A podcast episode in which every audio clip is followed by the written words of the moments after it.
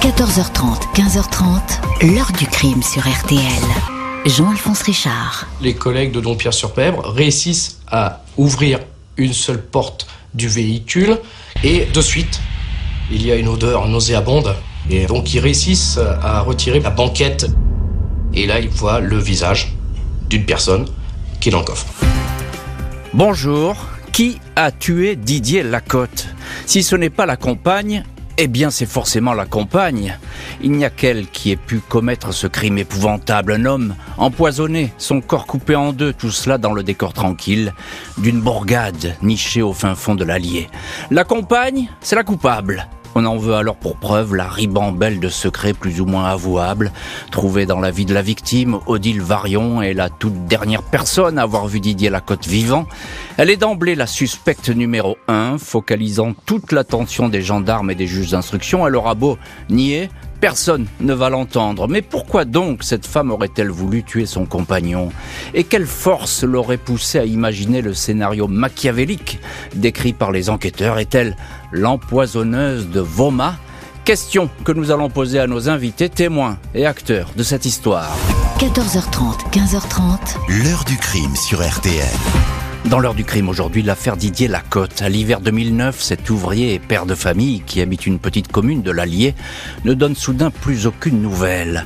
Il va falloir près d'un mois pour le retrouver assassiné de la pire des façons. Ce mardi 3 mars 2009, Odile Varion se présente à la brigade de gendarmerie de Dompierre-sur-Besbre. Elle vient y signaler la disparition de son compagnon Didier Lacotte, 51 ans, lequel n'a pas disparu la veille, mais depuis le 12 février il y a presque un mois. La concubine, silhouette frêle, petite voix, ne semble pas s'inquiéter outre mesure de cette absence inhabituelle. C'est d'ailleurs sa belle-sœur qui l'a poussée à alerter les autorités. Sans cela, eh bien, sans cela, elle ne serait peut-être jamais venue. Les gendarmes sont surpris par une telle attitude. Sur un ton monocorde, Odile Varian explique qu'elle croyait Didier parti en vacances en Espagne. Le couple, qui a deux enfants, Alexandra, 17 ans, Aurélien, 15 ans, habite bien la même maison dans le village voisin de Voma. Ils sont ensemble depuis 22 ans, mais cela fait bien longtemps qu'ils font chambre à part. Ils ne font que se croiser un peu comme des colocataires. Chacun sa vie, chacun ses sorties, chacun son métier. Lui est ouvrier à l'usine PSA de Sept-Fonds, elle est conductrice de car scolaire. Didier Lacotte ne s'est effectivement pas présenté à son poste de travail à son retour de congé le 23 février. Il est employé ici depuis une trentaine d'années, il a toujours été ponctuel. Les gendarmes visitent la maison du couple, rien de suspect. La chambre du disparu est bien rangée, toutes ses affaires sont là, seule sa voiture manque à l'appel. Didier Lacotte prend des médicaments, des antidouleurs pour son dos, mais aussi des anxiolytiques pour lutter contre le stress. Après un divorce, il y a plus d'une vingtaine d'années, il avait sombré dans la dépression. A-t-il été victime de ses idées noires et décidé d'en finir? Les enquêteurs explorent les routes, les chemins du secteur en vain. Dans ses affaires, dans le casier de l'usine, ils trouvent tout un pan discret de sa vie. Il y a là plusieurs euh, morceaux de papier, des post-it avec des téléphones et des prénoms de femmes, des maîtresses d'un soir rencontré dans des discothèques ou sur Internet. Le jeudi 12 février, dernière fois où on l'a vu à l'usine, Didier Lacotte avait ainsi rendez-vous. Il a quitté son poste vers 16 heures. Il a parcouru 30 kilomètres jusqu'à Moulins pour y retrouver Annie, une femme divorcée, sa maîtresse depuis 15 jours. Celle-ci est entendue, elle confirme une relation sexuelle dans la voiture de Didier, dans un chemin discret en pleine campagne. Tout s'est bien passé. Annie était avec lui quand son fils l'a appelé pour savoir à quelle heure il rentrait dîner.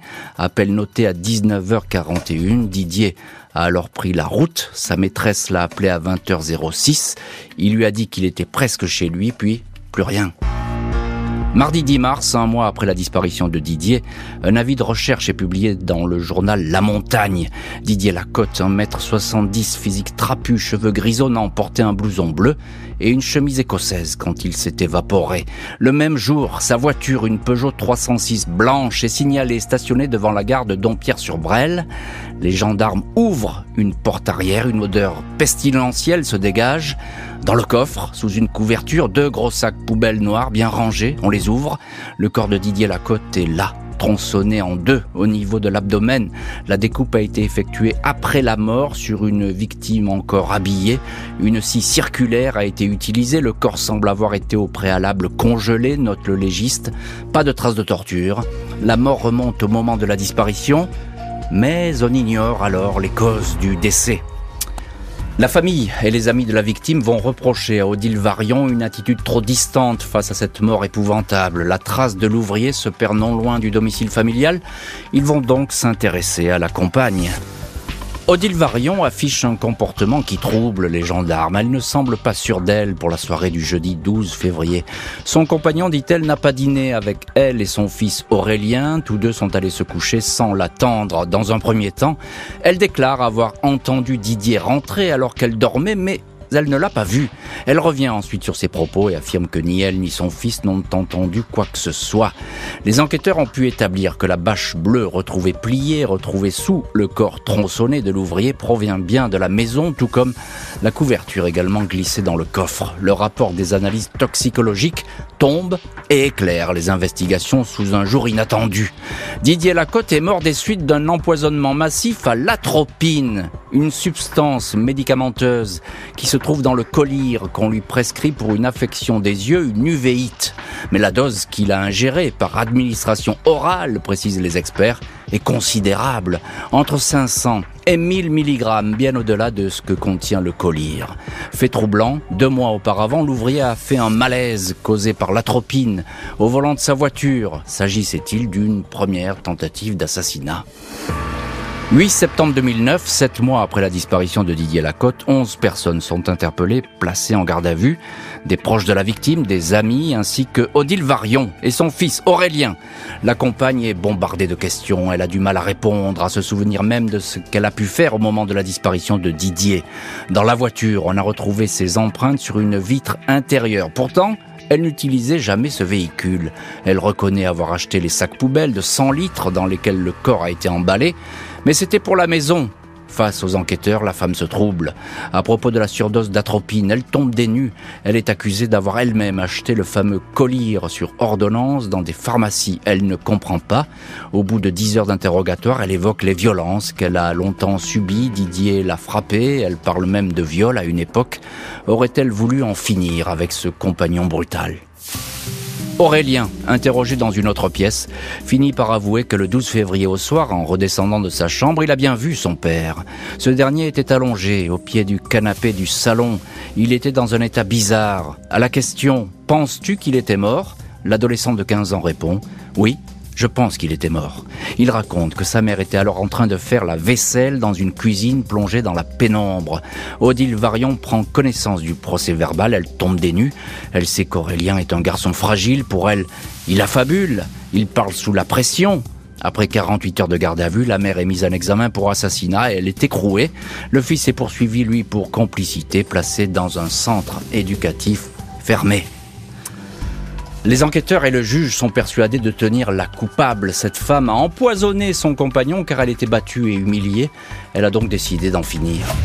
Mars 2010, six mois après le placement en détention provisoire d'Odile Varion, les experts informatiques retrouvent cinq photos effacées sur le disque dur d'un ordinateur familial. On y voit Didier Lacotte, allongé dans le salon de la maison, manifestement inerte. Il porte les mêmes habits qu'il avait le soir de sa disparition, à savoir une chemise à carreaux et des chaussettes blanches, vêtements qui habillent, habillaient le cadavre. S'agit-il de lui, mort au soir du 12 février 2009 Les experts ne peuvent pas confirmer la date des clichés. 24 mars, Aurélien est réentendu, il dit avoir pris ces photos à la demande de sa mère. Odile Varion dément. Selon elle, cette scène a eu lieu bien avant la disparition. Didier, complètement sous, s'était écroulé un soir sur le sol. Elle avait dû l'aider à le mettre au lit. Selon elle, Aurélien a dû prendre ces photos à son insu pour les montrer plus tard à son père. Les gendarmes ne croient pas Odile. Pour preuve, la tenue que porte la victime sur les photos est rigoureusement identique à celle qu'il avait au soir de sa mort.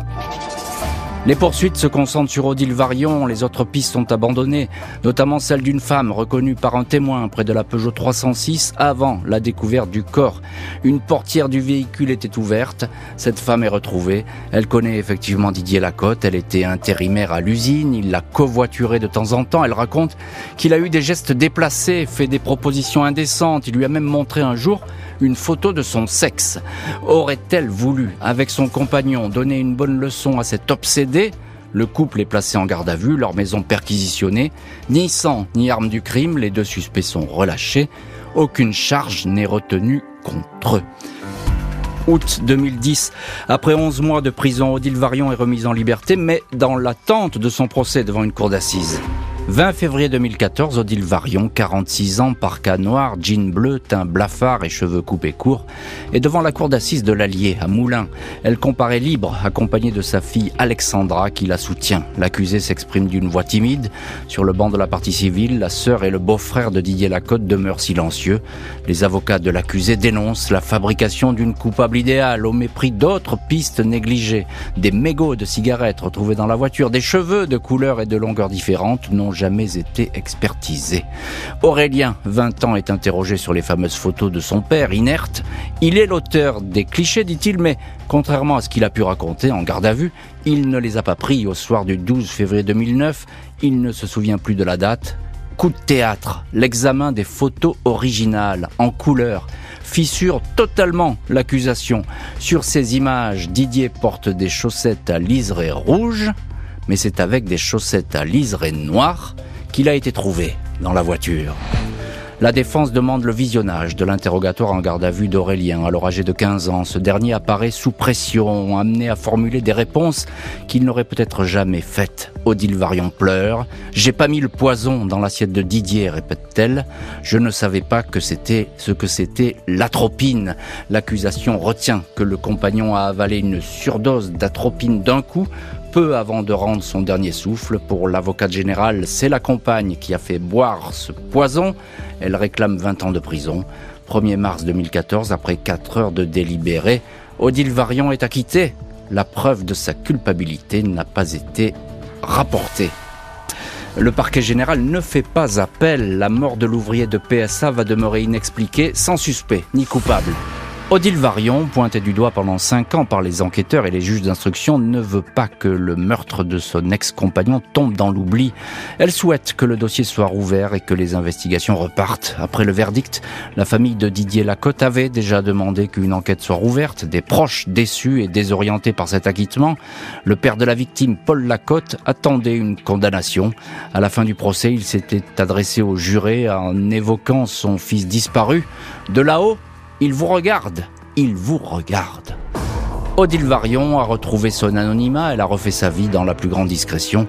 Aurélien, son fils, qui avait de son côté comparu devant le tribunal pour enfants, avait également été acquitté. L'heure du crime, présenté par Jean-Alphonse Richard sur RTL.